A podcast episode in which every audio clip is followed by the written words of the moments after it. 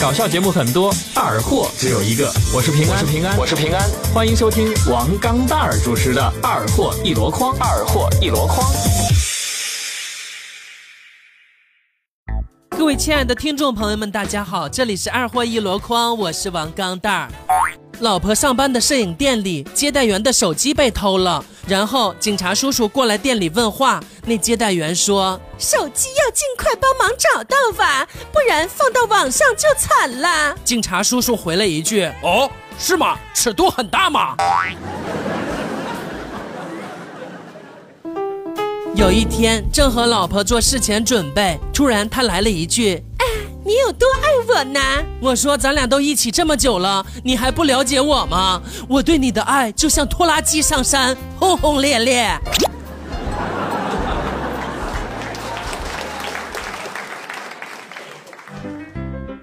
男孩偷偷的在女孩脸上亲了一下，然后飞快的跑开了。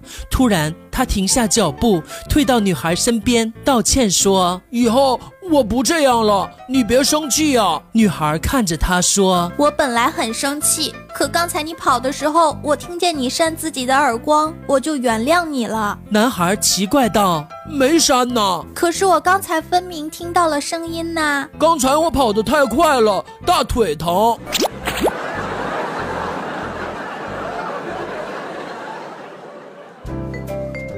今天一个客人来我店里吃饭，吃着吃着说了句：“哎，你这店里怎么没有空调啊？”我往他身后一指说：“哼，你看你身后那个不就是空调吗？那么大个立式空调你没看见呢？”他回头看了一眼，说道：“我靠，怎么长得跟冰箱似的？”哼，我还能说什么？和室友一起洗澡，他睁大了眼睛盯着我的下面说：“嘿。”钢蛋，你的好大呀！我笑着说：“哼，等你成了基佬，屁眼也会大的。”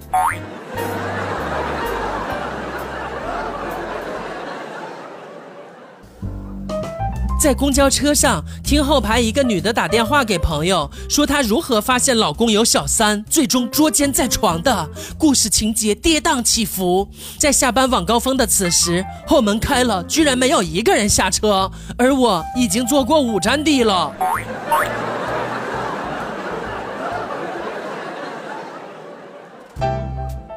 有一次和几个朋友一起去找小姐，唯独大波坐在大堂不肯进去。我走过去拍拍他肩膀说：“别想太多了，兄弟，大家就图个乐子，别不合群嘛。”大波深吸一口烟，摆摆手说：“嘿，你先进去吧，我让你们十分钟啊。”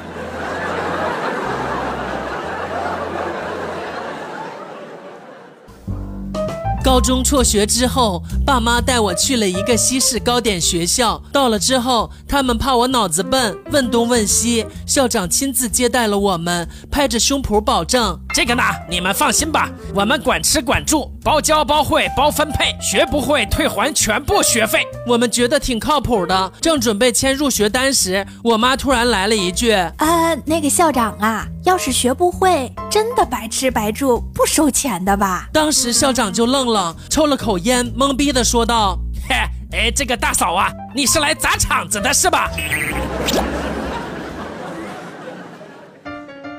我的同桌叫季小春，那天和他相约外出，在他宿舍楼下大声疾呼他名字：“季小春，季小春，季小春，季小春！”突然间感觉变味儿了，好像哪里不对呢。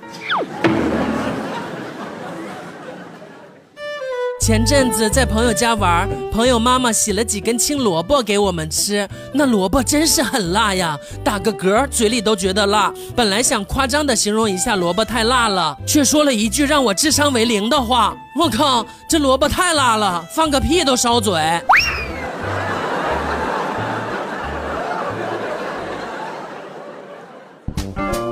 记得刚大学毕业找工作的时候，手头拮据，每顿饭都是吃两块钱一碗的拌面和清汤。那时我含着眼泪暗暗发誓，找到工作以后绝对不再吃这么廉价的东西了。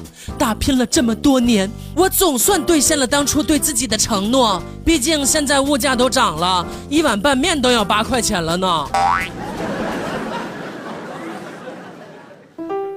那天，我对老衲撒娇，以后每晚都得交公粮，一次不交罚二百。老衲起身拿出钱包里的钱数了数，说：“哎，这三千块你先拿着，我明天把工资卡给你。我包年，你能优惠点吗？”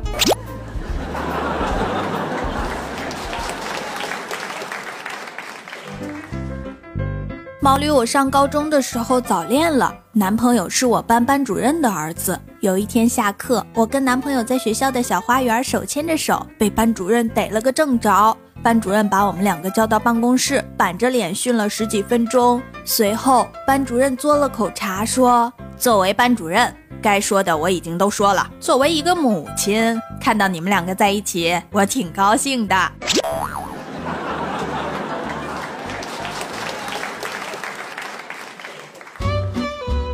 这几天姨妈家闹翻天了，结婚三年多的表妹被表妹夫打了，娃娃才六个多月呢。问原因，表妹养的泰迪下了两个小崽儿，结果狗妈妈被车碾死了。表妹可怜小狗，用自己的奶喂小狗，把娃娃饿得天天哭闹不止。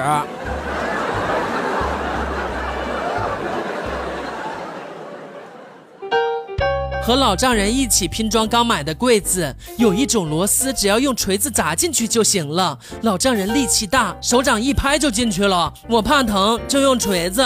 老丈人取笑我：“哼，你还用个锤子啊？我用手就能搞定了。”我脑子一抽，嘴贱道：“啊，人与动物最大的区别就是人会使用工具。”好了，今天的节目就到这里了，咱们明天再见。